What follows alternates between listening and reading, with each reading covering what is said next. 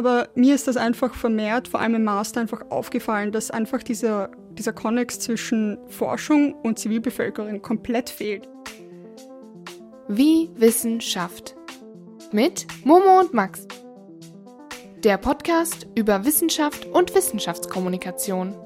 Entstanden im Rahmen eines Projekts des Publizistikinstituts Wien. Heute bei uns zu Gast Predok Caroline Reinwald.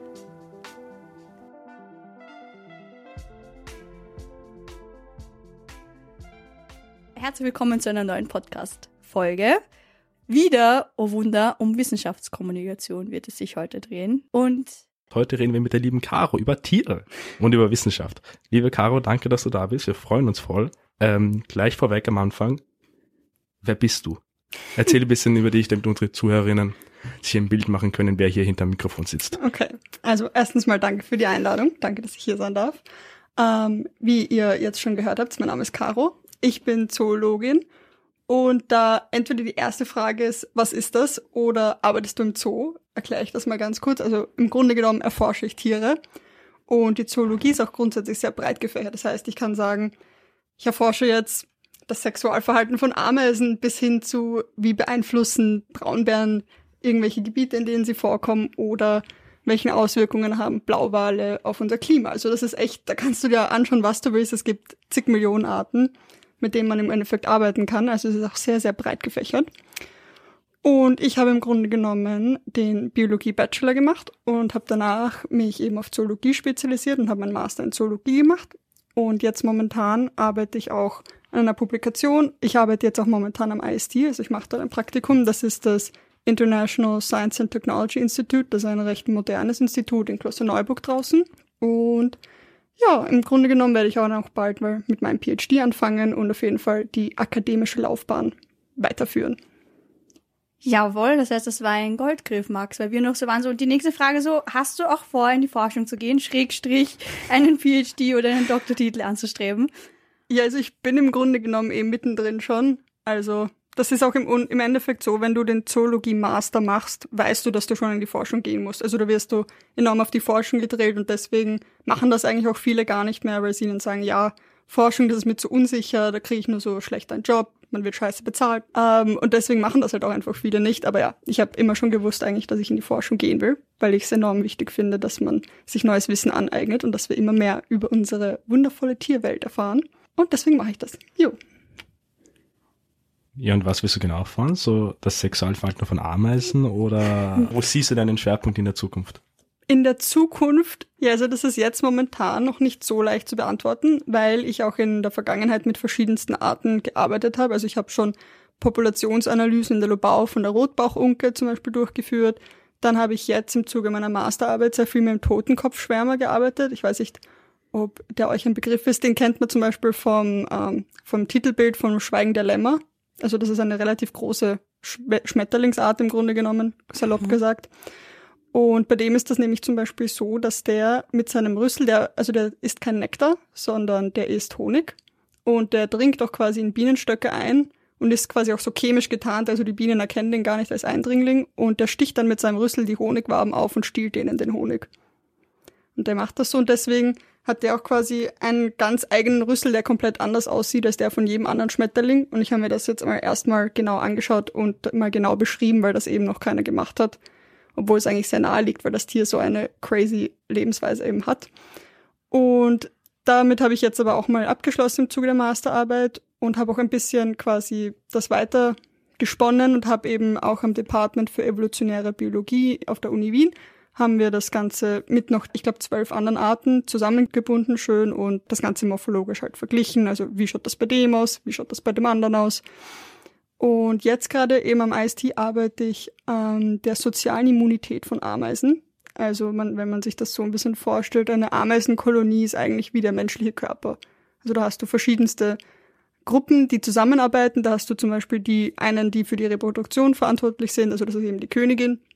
Und die anderen gehen eben von Nahrungsbeschaffung über Abwehr, über Saubermachen, teilen die das eben komplett und das ist eben auch bei der Immunabwehr so, dass die sich eben gegenseitig auch unterstützen und eigentlich wie so ein Immunsystem funktionieren. Und da wird eben am IST ganz viel geforscht und da bin ich jetzt eben gerade dabei. Also ich habe für die heutige Folge mit sehr viel gerechnet, aber damit einfach gar nicht. Also sehr interessant. Ähm, das klingt total brutal, was du erzählt hast über den einen Schmetterling gerade. Wow. Ähm, wie kann ich mir das vorstellen? Heißt das, der hat so einen richtig krass gefährlich, auch unter dem Mikroskop gefährlich aussehenden Rüssel oder? Ähm, es ist bei dem eigentlich so, also bei jedem anderen Schmetterling oder bei vielen anderen, wenn du dir den Rüssel anschaust, das ist so ein dünnes, flimsiges Ding und mit dem stochern sie halt dann so ein bisschen in der Blume herum und der hat wirklich so ein Riesenteil. Also den siehst du auch mit dem bloßen Auge eigentlich ziemlich gut und die Spitze schaut eigentlich aus wie eine Injektionsnadel. Also es ist eigentlich komplett anders, als man es bei anderen, also als man es bei Schmetterlingen erwarten würde. Und man hat eigentlich auch eine ähnliche Spitze zum Beispiel jetzt schon bei Skorpionen, beim Stachel gesehen oder auch bei den Fangzähnen von ähm, also Giftvipern, also bei einfach bei giftigen Schlangen. Also das ist überall eigentlich eine sehr ähnliche Struktur, die halt einfach zum Initiieren oder eben Raussaugen von verschiedensten Nahrungen oder Flüssigkeiten eben ist. Oder auch Gift eben in manchen Fällen. Also es ist ganz was Eigenes. Krasse Sache. Ähm, vielleicht da noch eingehakt zum Thema Honigklauen, Bienen.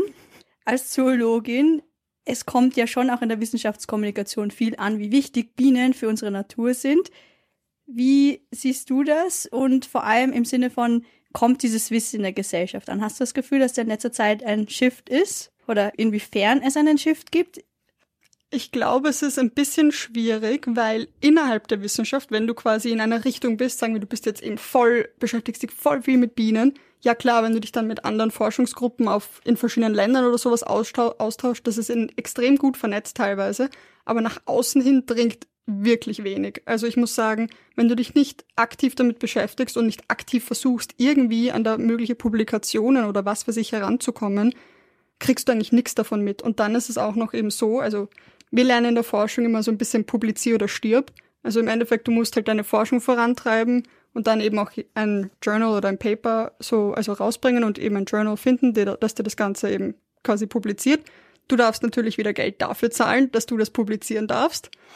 Und dann können die das eben für Geld ein bisschen verscherbeln. Also jemand, der sich das dann durchlesen will, zahlt dann einen gewissen Geldbetrag dafür, dass es sich durchschauen kann. Wenn du Glück hast, bist du Mitglied bei einer Universität oder eben bei einem Institut und die geben dir dann quasi diesen Access dadurch, dadurch, dass du dort dann ein Benutzerkonto oder so hast, kannst du dir das gratis anschauen. Aber die, der Normalverbraucher eigentlich kann da mehr oder weniger scheißen gehen. Und da gleich eingehakt, weil jetzt stellt man sich mhm. natürlich die Frage, warum du hier bist bei unserem Wissenschaftskommunikationspodcast, wenn wir nur über Ameisen oder Schmetterlinge reden. Ähm, du hast ja einen Instagram-Account, wo du auch über deine ganzen äh, wissenschaftlichen Tätigkeiten oder diverse Themen redest. Ähm, Hast du den angefangen, bevor du gehört hast, publizier oder stirb? Oder erst danach? Wie ist es dazu gekommen, mm. dass du dich damit auseinandersetzt? Also dieses Publizier oder stirb Thema hat sich eigentlich durch das ganze Studium gezogen. Das haben sie dir im Bachelor gesagt, so ja, wenn du es nicht ernst meinst, nimm dir ein zweites Standbein, du musst die ganze Zeit hart arbeiten, du musst eben regelmäßig publizieren, sonst erreichst du mehr oder weniger nichts. Also das war eigentlich so allgegenwärtig. Aber mir ist das einfach vermehrt, vor allem im Master, einfach aufgefallen, dass einfach dieser, dieser Konnex zwischen Forschung und Zivilbevölkerung komplett fehlt. Ich habe auch im Studium so vieles gelernt, wo ich mir gedacht habe, das ist echt schade, weil ich kann das teilweise nicht einmal googeln, ich kann das nicht nachschauen. Wie soll das irgendjemand, auch wenn es ihn interessiert, jemals nachschauen können? Und das hat sich irgendwie über eine längere Zeit hin so gezogen und ich habe mir immer gedacht, eigentlich wäre es voll cool, so eine Plattform einfach zu bauen, wo man so ein bisschen die Wissenschaft mit so auf eine einfache Art und Weise eben mit den Leuten, die das vielleicht interessiert, halt verbindet. Und dann habe ich eigentlich über eine Freundin, die hat quasi eine, einen gemeinnützigen Verein gegründet, der heißt Neon Green Network. Und bei der habe ich jetzt auch das letzte Dreivierteljahr recht viel mitgeholfen. Die organisieren eben auch so ein ein riesiges Event, das heißt Erdgespräche. Da beschäftigt man sich auch eben teils mit Wissenschaftskommunikation, ist auch sehr emotional geladen einfach. Eben zu verschiedenen Umweltthemen gibt's da verschiedenste Redner, die da kommen. Es ist ein bisschen wie TED Talks. Aber eben da im Zuge der Zusammenarbeit mit diesem Verein habe ich ja auch mal gesagt, du, ich finde das irgendwie total schade, weil ich habe so viele coole Sachen im Studium gelernt und das geht irgendwie dann total verloren, weil die, wenn ich Freunden davon mal erzähle, die finden das super interessant, aber irgendwie kriegt halt sonst niemand was davon mit. Und dann hat sie auch gemeint, ja, du kannst das ja im Rahmen von deiner Arbeit hier mal anfangen, wenn du willst. Und so ist eigentlich dann dieser Fact Friday entstanden, wo wir dann auch immer gemeint haben, ja, suchen wir uns ein schönes Bild dazu. Und dann habe ich das einfach eben jeden Freitag oder eben jede Woche aufgearbeitet. Und am Anfang waren es eben auch nur so Feed-Posts. Aber dann habe ich mir auch gedacht, das ist viel interaktiver, wenn man hin und wieder auch eben Fragen stellen kann, was wissen die Leute vielleicht schon, was glauben sie. Und ich glaube auch mit Stories hat man einfach eine viel größere Reichweite. Deswegen fokussiere ich mich jetzt halt mittlerweile einfach viel auf die Stories und den Feed-Post gibt's halt so, weiß ich nicht, als kleinen Leckerbissen nebenbei oder sowas. Einfach weil es halt nett ist und weil man es vielleicht leichter nachschauen kann. So in die Richtung gehen. Aber irgendwie ist das halt dadurch entstanden, dass ich mir gedacht habe, es wäre voll cool, wenn ich das den Leuten irgendwie besser näher bringen könnte und einfach nicht nur stumm vor mich hin forsche, sondern auch etwas dazu beitrage, dass ein bisschen Aufmerksamkeit dem ganzen Thema gewidmet wird. Ja, hast es schon angesprochen, Thema Instagram, beziehungsweise Max, hast es schon ins Spiel gebracht. Und ich sage auch ganz offen, ich bin drauf gekommen, weil wir eben im Podcast hier auch immer über Wissenschaftskommunikation machen. Wir haben Ausschau gehalten nach jungen, ähm, eben eigentlich Doktoratstudentinnen, was ja auf den Webseiten teilweise auch wirklich schwer herauszufinden ist, wer in welchem Institut wirklich was wie wo forscht. Und da ist, bist mir einfach du sofort eingefallen, weil ich eben deine Instagram Stories gesehen habe und auch gedacht habe, das passt voll genau da rein. Und da wollte ich eben auch fragen, ähm, erstens also auch aus Interesse, wie lang machst du das schon? So vom Zeitrahmen her? Und hast du da eine Referenz? Würdest du sagen, dass bei doch deinen fast äh, 1000 FollowerInnen, dass da, wie, wie kommt das an? Hast du da also Zahlen beziehungsweise auch äh, ein Gefühl, wie viel da mit dir auch interagiert wird und, und wie du da auch Feedback bekommst? Ähm, also ich glaube, ich mache das jetzt seit, eh wahrscheinlich seit dem Dreivierteljahr circa, plus minus. Und eben, es war auch im Zuge dem, des Praktikums, dass ich eben auch bei dem Verein gemacht habe, aber mittlerweile, also ich bin auch mit der Gründerin von dem Verein noch weiterhin gut befreundet, aber dadurch, dass ich jetzt halt mein Praktikum woanders mache, bin ich halt quasi ein bisschen weitergezogen. Aber ich bin natürlich mit ihr auch noch in Kontakt und habe das Ganze jetzt aber eben dadurch, dass irgendwie das Feedback immer so positiv war und dass so viele Leute mir auch immer wieder geschrieben haben, hey, wir finden das total cool, ich freue mich jeden Freitag immer auf die, auf die Themen und auf den Fact Friday und teilweise auch dann, wenn ich es mal später gemacht habe, weil ich keine Zeit hatte, also das war dann irgendwann am Nachmittag oder so, haben mir dann Freunde geschrieben, so, Herrst, ich habe in der Mittagspause jetzt auf den Fact Friday gewartet, was ist jetzt eigentlich? Und dadurch, dass es eben so, doch so viele Menschen waren und es eigentlich auch ein bisschen mehr Leute erreicht hat, als ich dachte, habe ich dann beschlossen, ich mache das jetzt trotzdem einfach weiter. Es ist natürlich doch ein Zeitaufwand und ich kriege halt natürlich auch nichts dafür, aber wer weiß, vielleicht wird das auch irgendwann weitergesponnen. Das ist einfach eine mega coole Sache. Und ich, es schauen halt doch, ich, ich schaue jetzt nicht aktiv drauf, aber wenn ich nachdenken müsste, zwischen 130 und 200 Leuten oder sowas schauen sich das halt auch an und machen halt auch bei diesen kleinen Umfragen mit, wobei viele auch immer sagen, sie trauen sich nicht mitzumachen, weil sie sich nicht blamieren wollen, wenn sie irgendwas falsch beantworten oder sowas. Aber es ist doch, es sind auch viele halt nicht Biologen und Biologinnen, die sich das eben anschauen und die sonst sagen, boah, ich hätte davon gar keine Ahnung gehabt, weil sie natürlich, wenn du nie drüber nachdenkst, aktiv oder dich nicht damit beschäftigst, woher sollst du die Dinge auch wissen? Das sind viele Dinge, die man auch einfach nicht googeln kann. Deswegen, ja, habe ich mir gedacht, mhm. ich mache das einfach weiter. Kannst du für unsere Zuhörerinnen ganz kurz ähm, so ein Beispiel nennen, so wirklich halt von einem Tier? Das Problem ist nämlich, ich habe es extra vorher nochmal nachgeschaut, die Stories sind nicht gespeichert, zumindest nicht die mit den Umfragen. Um, ähm, also sie sind grundsätzlich gespeichert, aber nicht auf meinem Account, sondern am hm. Vereinsaccount, uh, auf okay. Neon Green Network. Also ich poste immer über beide Accounts weil es dadurch halt auch ein bisschen mehr Leute ist. Aber bei, auf meinem Channel ist doch halt ein bisschen mehr ähm, Verkehr sozusagen. Und also ich habe mir gedacht, das beste Beispiel ist wahrscheinlich eh auch eins, was ich vor kürzerem hatte. Da ging es zum Beispiel darum, warum ist Klimawandel schlecht für Reptilien? Und ich glaube, viele wissen halt, ja, Reptilien, die müssen sich halt regelmäßig sonnen, die können ihre Körpertemperatur eben nicht selber regulieren die sieht man eigentlich immer in der Sonne liegen, wenn man jetzt an Krokodile oder Alligatoren denkt, die chillen eigentlich einfach die ganze Zeit in der Sonne. Warum wäre es für die schlecht, wenn es jetzt zwei, drei Grad wärmer ist? Und natürlich das Naheliegende ist ja, natürlich, sie können überhitzen. Und wenn sie dann ähm, aufgrund von Veränderungen in der Vegetation zum Beispiel weniger Schatten finden, sterben sie auch manchmal einfach. Aber ein viel, viel größeres Problem ist eben, dass sie etwas haben, das nennt man auf Englisch ähm, Temperature Dependent Sex Determination. Aber im Grunde genommen ist es einfach so, dass das Geschlecht vom Nachwuchs von der Temperatur bestimmt wird. Also die haben nicht Geschlechtschromosomen, so wie wir, sondern da ist es eben so, wenn es zum Beispiel jetzt bei ähm, Meeresschildkröten, wenn es heißer ist, ähm, kriegen sie, werden mehr Weibchen eben oder schlüpfen mehr Weibchen und wenn es kühler ist, schlüpfen mehr Männchen. Und im Nest hat man da einfach verschiedenste Temperaturunterschiede. Aber wenn jetzt überall die Temperatur zwei, drei Grad steigt, hat man einfach einen extremen ähm, Bias. Entweder also hat man entweder viele Weibchen oder viele Männchen. Und das ist halt für eine Population extrem schlecht, wenn sie dann keine Geschlechtspartner mehr haben. Und dann sterben im Endeffekt die Population einfach dadurch aus, dass es zu viel von einem Geschlecht gibt. Und das ist eigentlich, glaube ich, ein Problem. Das wissen einfach viele nicht und woher auch. Und deswegen fand ich das zum Beispiel etwas, was halt ganz cool ist, wenn man das einfach mal kommuniziert. Ja, und was man da auch sagen muss, ähm, wenn man einfach auch die, die Stories und so durchklickt, es sind auch immer sehr anschauliche Bilder, wo man auch wirklich hängen bleibt. Ähm, ja, aber voll der Punkt mit den Bildern eben, das war mir auch etwas, was irgendwie wichtig ist. Weil wenn du zum Beispiel so einen Feed-Post hast, ja, da hast ein elends viel Text und ein Foto dazu, das liest sich doch keine Sau durch. Aber wenn du das dann als Story hast und vielleicht mit eben coolen Fotos, das ist dann doch irgendwie ein bisschen anschaulicher und da sieht man halt nochmal das Tier vor sich und sieht, okay, wie sieht das aus und boah, das ist eigentlich doch ganz schön und so. Das weckt dann halt doch auch irgendwie das Interesse mehr, weil wir sind halt doch sehr ähm, visuell. Mhm, und jetzt hast du es eigentlich schon angesprochen, dieses lange Texte liest keine Sau, Zitat Ende. Nein, aber wenn du jetzt auch dran denkst, ähm, wissenschaftliche Papers haben ja auch einfach eine Länge und wie du auch jetzt schon gesagt hast, es ist ja auch eine Problematik, dass es sehr in der Bubble bleibt. Ähm, inwiefern beziehungsweise welche Veränderungsvorschläge siehst du da als junge Wissenschaftlerin für dein Fach beziehungsweise für die Wissenschaftskommunikation allgemein? Ja, also ich finde, manche machen das eh, also manche Institute oder auch zum Beispiel National Geographic, die machen das über ihr Social Media oder auch über einfach die Website ganz gut, weil die, also National Geographic hat das oft so, dass die einfach gewisse Themen aufgreifen und dann einen kurzen Artikel drüber schreiben. Du musst jetzt nicht Experte sein, um den zu verstehen oder sowas, aber das liest du dir kurz mal durch, denkst dir, hey, voll interessant. Und wenn du willst, kannst du dann noch dich vertiefend irgendwie reinlesen, aber sowas finde ich zum Beispiel keine schlechte Lösung. Oder jetzt vor kurzem gab es ja auch die lange Nacht der Forschung. Da waren einfach verschiedene Stände von Forschungsinstituten, wo sie dann einfach ganz einfach mal hergezeigt haben, woran sie eben forschen.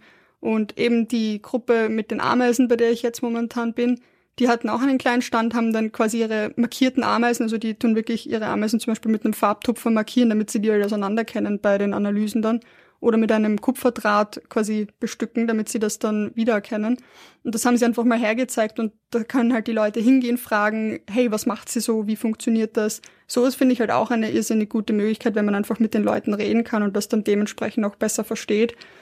Aber ich glaube auch, dass es jetzt mittlerweile im Zeitalter von Social Media immer besser wird, weil viele das auch einfach über ihre Stories teilen, so hey, daran forsche ich gerade, das mache ich gerade. Und das kann man dann halt doch auch ein bisschen besser verfolgen, als wenn man sich diese elendslangen Paper durchliest oder auch einfach nur den Abstract. Also das ist quasi so eine kleine Zusammenfassung ja am Anfang von einer Publikation oder von einem Artikel eben. Das verstehen ja auch schon die meisten nicht, wenn sie nicht vom Fachgebiet sind. Also es ist eine nette Idee, aber jemand, der sich halt nicht auskennt, hat halt keine Ahnung im Endeffekt dann davon. Gibt es da deiner Meinung nach ähm, Angebote in Österreich, die einen guten Job machen, halt diese wissenschaftlichen Thematiken gut, leicht verständlich zu übermitteln? vor allem über Social Media oder irgendein spezieller Account, Akteur, Akteurin, die dir da im Kopf stößt? Mm, muss ich jetzt wirklich nachdenken, weil so auf so fällt mir jetzt eigentlich wirklich niemand so wirklich ein, wo ich sage, hey, die, die machen das wirklich so wissenschaftlich. Also es gibt ja extrem viele Accounts. Ich bin jetzt zwar nicht so wirklich auf TikTok, aber ich weiß, es gibt relativ viele TikTok-Accounts, die halt sich zum Beispiel jetzt eine Tierart hernehmen und der, die einfach irgendwie lustig so aufarbeiten und dann länger beschreiben, wie die das machen. Ich weiß auch leider nicht, wie der Account heißt. Das ist so ein Dude, der hat immer so ein Mini-Mikrofon in der Hand und erzählt halt drüber. Aber so in Österreich selber finde ich das doch ein bisschen schwierig. Aber eben zum Beispiel das, das IST, die haben auch einen eigenen Instagram-Account, wo sie eben auch so kurze Videos dazu machen. Und, aber das ist halt alles eher so regional beschränkt, also so wirklich weitgreifend bin ich persönlich jetzt ein bisschen überfragt. Also da weiß ich gar niemanden so wirklich direkt. Eine Lücke. Eine Lücke, ganz genau. Deswegen Eine sag ich, weitere Lücke. ja, deswegen sage ich immer, es ist halt so, es wäre halt so wichtig, dass man einfach so eine Plattform aufbaut, wo man das halt einfach wirklich easy verbinden kann. Mhm. Weil sowas einfach echt fehlt. Was könnte man da speziell an Uni Wien vielleicht machen? Einen Ansatz, wo man sich diesem Problem mal widmet? Weiß ich nicht, ein paar Studenten, zum Beispiel jetzt auf der Uni Wien, so, ihr macht das eh mega cool, aber zum Beispiel, dass jetzt man sagt, für den Fachbereich eben Zoologie oder was weiß ich, Ökologie, was weiß ich, ähm, dass man einfach da jemanden unter Anführungszeichen anstellt und sagt, hey, bitte mach auf dem Social Media Kanal einmal die Woche, einmal alle zwei, drei Wochen irgendwas zur aktuellen Forschung, die gerade passiert, so ganz einfach und cool aufgearbeitet. Das ist doch nicht so schwer. Aber anscheinend schon. Also erstmal danke für die Blumen, dass wir hier einen guten Job machen, nicht Max? aber ich sehe das genauso. Also ich meine, wir wollen jetzt hier auch nicht zu wertend sein, aber in dem Sinne ähm, freue ich mich auch. Also danke, dass du dir die Zeit genommen hast. Danke, Max, dass wir dieses Projekt machen, weil es einfach so wertvoll, nicht nur für mich persönlich, sondern ich glaube auch für alle unsere ZuhörerInnen, hier auch mal diesen Einblick zu sehen, aber auch hoffentlich für Verantwortliche in dem ganzen System, dass es hier Verbesserung braucht und wir hier auch einiges an Vorschläge haben, die man einfach mal angehen könnte. Sehr schön und verschachtelt ausgedrückt. Immer. Immer. Kennst mich doch. Möglichst komplex. Denn du hast mein Fachtutoriumspaper ja schon gelesen, so. Nee, ich habe es nicht gelesen. Ja, aber das ist gesehen, fünf Ja. Sätze so, so, so, so. Ja, das ist halt auch so. Das lernst du einfach auch im Studium, nicht? So ein bisschen wissenschaftlich schreiben ist hochkompliziertes Ja. Ausdrücken. Und das, aber genau das finde ich halt so frustrierend. Ja, toll, ich kann mich so ausdrücken, dass keine Sau es versteht. Auch zum Beispiel bei meiner Defensio damals, die war noch online, da haben meine Eltern zuhören können. Und dann am Ende ist die Frage eben gestellt worden, ja, hat noch irgendjemand aus den, von den Zuhörern Fragen? Das sind halt wirklich auch so 30 plus Freunde von mir, Totenstille, weil keine Sau was verstanden hat. Und dann hat mein Vater nur kurz ein Mikro angelegt und war so, ich glaube, ich bin nicht qualifiziert genug, um hier eine Frage zu stellen. Und ich denke mir, das ist doch nicht der Sinn des Ganzen. So, man hat es doch auch erst richtig verstanden, wenn man es so einfach wie möglich ausdrücken kann.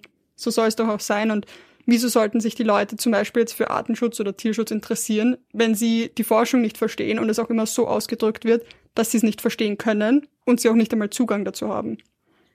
Gefühlt verstecken sich dann auch viele hinter dieser hochtheoretischen Sprache, weil es einfach doch nochmal ein ganzes Stück schwieriger ist, es so auszudrücken, dass es wirklich jeder versteht, vor allem auch Personen ohne einen wissenschaftlichen Hintergrund und ohne jegliches äh, Hintergrundwissen zu dem jeweiligen Thema, weil das Mhm. ist die Challenge. Aber wer macht sich die Mühe, wenn man es eh nur im wissenschaftlichen Kreis publiziert? Hm, ja, und ich habe auch das Gefühl, dass es ja auch jetzt erst so ein bisschen ein Aufbrechen ist. Ich denke schon, gerade ich jetzt, wenn ich sage, ich komme aus einer Arbeiterinnenfamilie, dass es einfach so ist, das ist einfach auch ein bisschen eine Abgrenzungssache gewesen in, in vielen in den letzten Jahren. Und das ist langsam am Aufbrechen und eigentlich auch gut, weil man kann ja auch einfach sagen, wir sind von einer ähm, also wir sind in einer Wissensgesellschaft, wir sind in einer Informationsgesellschaft, wo es eigentlich genau auch darum langsam geht, Wissen und Informationen auch gleichmäßig, gleichwertig bereitstellen zu können für alle Teile der Gesellschaft. Ja, und man muss, finde ich, vor allem dieses Bild ablegen, dass Wissenschaft so elitär wäre oder sowas. Ich meine, im Endeffekt, ohne Wissenschaft kommen wir alle nicht weiter und jeder, der sich dafür interessiert oder sich dahinter klemmt, kann das machen. Du kannst, ich könnte mich jetzt genauso morgen entscheiden, keine Ahnung, ich will jetzt Orangutan-Expertin werden und ich fange genauso gut bei Null an, aber man muss sich halt ein bisschen einlesen. Da kommt wieder das hinein, du musst den Zugang zu den Papers haben, da fängt es ja schon mal an eigentlich. Aber im Endeffekt kann jeder das machen, wenn er will. Und man muss sich einfach nur ein bisschen dahinter klemmen, weil jeder muss mal bei Null anfangen. Jeder Experte war mal ein Anfänger. Oder Expertin. Ja. Ja. Nein, ich finde das äh, den Paper-Aspekt unfassbar interessant, weil viele Studierende gar nicht wissen, vor allem auf der Uni Wien, bleiben wir mal einfach auf der Uni Wien, wissen gar nicht, dass sie Zugang zu so ziemlich allem haben, was da so Mhm. veröffentlicht wird über USearch.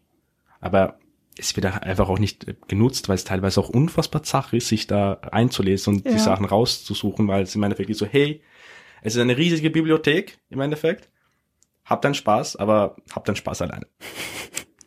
Und dann müsste man den Leuten einfach ein bisschen helfen und sagen, hey, wie du sagst, vielleicht eine Seite für die Zoologie, wo einfach jemand sagt, alle zwei Wochen oder jede Woche kommt eine Studie raus, wo, hey, das ist cool, schaut euch das an, hier ist das Abstract, hier sind die drei Key Facts. Voll. Aber nee. Aber wurscht, wir sind nicht so Mm. negativ. Ja. Also ich mache viel auch zum Beispiel über Google Scholar. Also USearch und Google Scholar halt. Und da habe ich immer das Gefühl, ich gebe die Stichworte ein, die ich haben will. Ich bin eh schon urspezifisch und dann kommt irgendwas. Und ich bin so, what the fuck, Leute? So, das habe ich nicht gesucht. Das tut mir leid, aber was ist das? Also ich finde die Suchfunktion generell ist bisschen, bisschen schwierig. Literaturrecherche ist einfach eine Schnitzeljagd. Eine mühsame, wo du nicht drum herum Das kommst und einfach vor dem Computer sitzt für Stunden und einfach nur denkst, ich will doch nur diese eine Studie haben für diesen einen Aspekt meiner, meines Papers und ich finde sie einfach Ja. nicht. Ich finde sie einfach nicht. Da ist es halt dann meistens einfacher, wenn du ein Paper hast, das so ein bisschen im Themengebiet ist und dann gehst du bei dem einfach die Literaturliste durch. Weil die haben dann meistens Sachen, die ähnlich sind, aber sonst ist das halt wirklich. Und das gibt's auch genauso dann an in deinem Paper, dass so, Aha. Nein, nein, aha. aber du siehst ja quasi genau, von wo sie es haben. Und dann finde ich schon teilweise, wenn du dann einfach das nimmst und wirklich den genauen Titel von dem Paper reinkopierst, dann findet das plötzlich. Aber davor hat das nicht angezeigt. Also ich lese dann quasi doch die einzelnen Paper durch, aber ich habe zumindest einen Anhaltspunkt und weiß, wo muss ich schauen. richtig ambitioniert. Wow. Aber um das Ganze abzurunden, ich, also wie seht ihr das? Ich fände ein, ein Aspekt, den, den ich in dem ganzen Kontext noch spannend fände, ist, wenn man zu gewissen Themen dann auch so Schlagwörter schon so angeben würde dazu. Wisst ihr, was ich meine? So wirklich so im Abstract oben oder so Aber das weiter. gibt's eh. Das gibt es eh. Das gibt's. Verdammt. Diese Keywords, die gibt's eh. Die musst du sogar Echt? angeben. Ja, die musst du beim Publizieren sogar angeben. Ja, auch bei deiner Bachelorarbeit musst du Lol, sowas habe ich nicht angegeben. Habe ich noch nie angegeben. Aber wenn ihr jetzt so meinst, aber wenn du jetzt sagst, du suchst was, Mhm. und dann gibst du diese Keywords dann ein und du findest trotzdem nichts, oder wie? Ja, es ist halt teilweise eine Katastrophe oder dann kommen Paper von 1998, wo ich so bin, danke Freunde, aber das bringt mir jetzt auch nichts mehr. Ja. Aber dann ist das ja trotzdem ein Punkt, wo man sagen müsste, das müsste man eigentlich verbessern, weil wozu gibt man dann diese Keywords an? Ja. Und was ich finde ich auch ein großes Problem ist, wenn man eben mit diesen Suchmaschinen arbeitet, dass man das Gefühl hat, es wird nicht alles angezeigt. So, es gibt irgendwo noch diese Papers genau zu dem Thema, die schon publiziert worden sind, aber die findest du über diese Seite einfach nicht.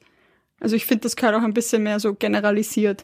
Es gibt einen riesigen Unterschied zwischen USearch und ähm, Google Scholar, Extrem. dass du ähm, bei gleichen Keywords andere Papers findest, obwohl bei beiden äh, die Papers vorhanden sind. ja, Du, wenn du den exakten Titel eingibst, wie du gerade gesagt hast, findest du beide jeweils, aber nur mit den Keywords jeweils nur eins, aber Genau. jeweils das andere. Kommt davon, auf welcher Plattform du bist und das ist halt auch irgendwie ein bisschen sketchy, weil das äh, hemmt die äh, Recherche im Endeffekt und hemmt die Forschung. ja, voll.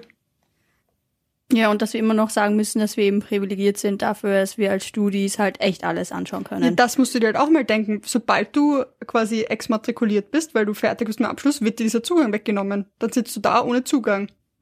Ja, jedes Paper 50 Euro, Ja. 100 Euro. Aufwärts, was irgendwie dann auch wieder so ist, okay, die Forschung braucht aber auch irgendwo Geld. So irgendwie, Ja, es ist halt einfach schwierig. Aber im Endeffekt, die sich daran halt dumm und deppert verdienen, sind die großen Journals. hm.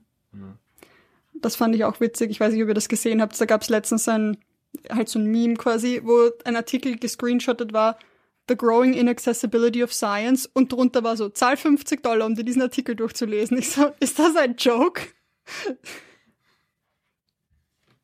Wenn ich dann ähm, recherchiere und es gibt halt manchmal den Fall, und ich glaube, ihr beide kennt das auch, irgendein Paper, was halt nicht von der Uni gedeckt ist und man denkt, boah, ich würde mir das so gerne anschauen. Hm.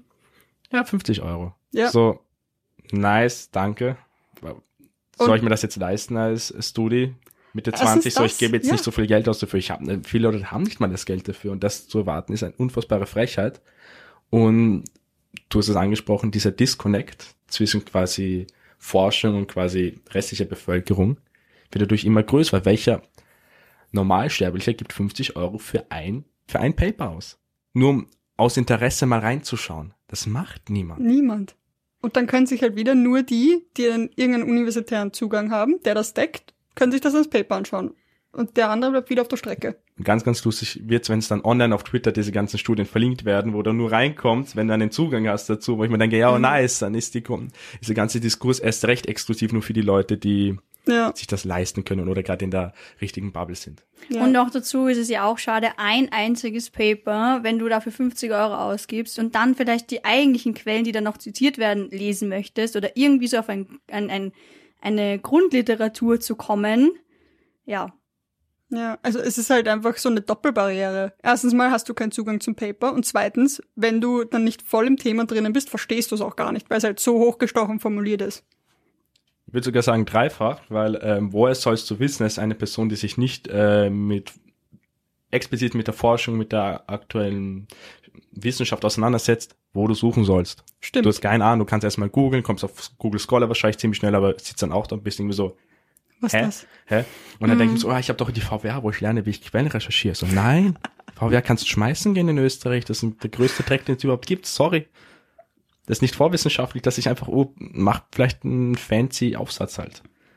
Ja. deswegen, ich fände halt sowas, wäre vielleicht auch in der Schule nicht schlecht, dass sie das mal in einer Dreiviertelstunde einfach erklären. hey, da kannst du mal nachschauen, wenn du mal eine verlässliche Quelle brauchst für irgendwas oder sowas. Warum du sagst, es gibt so viele interessante Quellen, wenn man einfach das im, aus gegebenem Anlass im Biologieunterricht macht.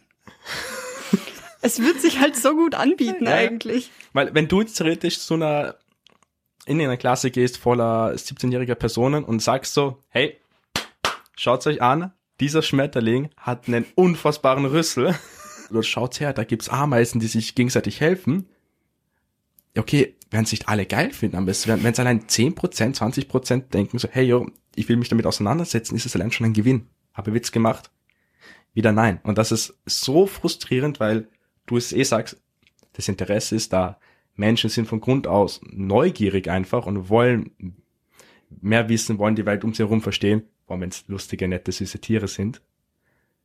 Oder auch beängstigende Schmetterlinge. Ja, ich finde den cool. Der ist cool. Ich finde ihn cool, aber schon beängstigend. Er klaut Honig, komm schon. Ja, aber oh, un- smart, der lässt jemand anderen für sich machen. Ein ganz fieser Haberer. Dann nimm das ich's. Vom chemisch getarnt. Was für ein Schlingel. Ja, aber zurück zum Thema. Ja, du hast sehr recht, was du sagst. Ähm, auch wie eben unsere Gästin, die Caro jetzt auch schon gesagt hat. Es ist Interesse da. Wir können das alles jetzt nur noch mal betonen, was eigentlich auch schon in den ganzen Folgen vor dieser Folge gesagt wurde. Ja, müssen wir nicht. Ähm, Abschlussfrage. Was willst du erreichen? Boah, das ist eine geladene Frage. Ähm, für mich war es immer so, dass ich gesagt habe, ich will unbedingt mein Können und mein Wissen dafür nutzen, dass wir unsere Tierwelt besser verstehen. Ich will was zum Artenschutz beitragen und dazu, dass wir einfach noch länger was von unserer wunderschönen Tierwelt haben, weil ich genau wüsste, wenn ich daneben stehen würde und zuschauen würde, wie wir einfach als Menschheit sozusagen Art nach Art ausrotten und teilweise Ökosysteme zerstören. Wenn ich da wirklich einfach nur daneben stehen würde, ich würde es mir nie verzeihen. Niemals. Und ich würde mir auch nie verzeihen, dass ich es nicht zumindest versucht hätte, irgendwie einen Unterschied zu machen. Und mir sagen oft auch Leute, so, ja, warum machst du es überhaupt? Das ist eh schon aussichtslos. Aber ganz ehrlich, wenn es ich nicht probiere oder wenn wir es nicht probieren, macht's keiner. Echt ambitioniert von dir, echt nobel, so ein nobler Auftrag, die Welt zu retten. Leider haben wir noch eine Frage. Ich habe was übersehen. Ja, hast du. Also, wirklich aller, allerletzte Frage, bevor Bernd das Brot kommt, weil Bernd das Brot kommt jede Folge und sagt Gute Nacht. Also ganz simpel, hättest du jegliche Mittel zur Verfügung, was würdest du quasi, also eine Sache in dem Bereich Wissenschaftskommunikation, was würdest du ändern? Ich würde eine Riesenplattform aufziehen, wo ich Fachexperten eben aus verschiedenen Gebieten einfach einstelle und ihnen sage, hey, hier ist die, schaut, dass ihr die quasi die aktuellste Forschung euch raussucht und schreibt das jetzt bitte einfach watschen einfach mal hin. Leicht ausgedrückt, kurz gefasst, damit sich das jeder durchlesen kann. Und diese Plattform wird einfach offen und gratis für alle bereitgestellt. Danke, dass du da warst. Es war wirklich eine lustige Episode heute. Nette Gespräche. Viel Erfolg mit deinen Stories und in deiner Forschung. Dankeschön. Wir sind schon gespannt, für welches Thema du dich ent dann entscheidest. Danke für die Einladung. War mega cool mit euch. Jederzeit gerne wieder. Ähm, weiß er mittlerweile dazugehört. Es war eine schöne Zeit. Bernd das Brot kommt, sagt uns gute Nacht. Bis zum nächsten Mal. Baba. Tschüss. Baba und auf Wiederhören.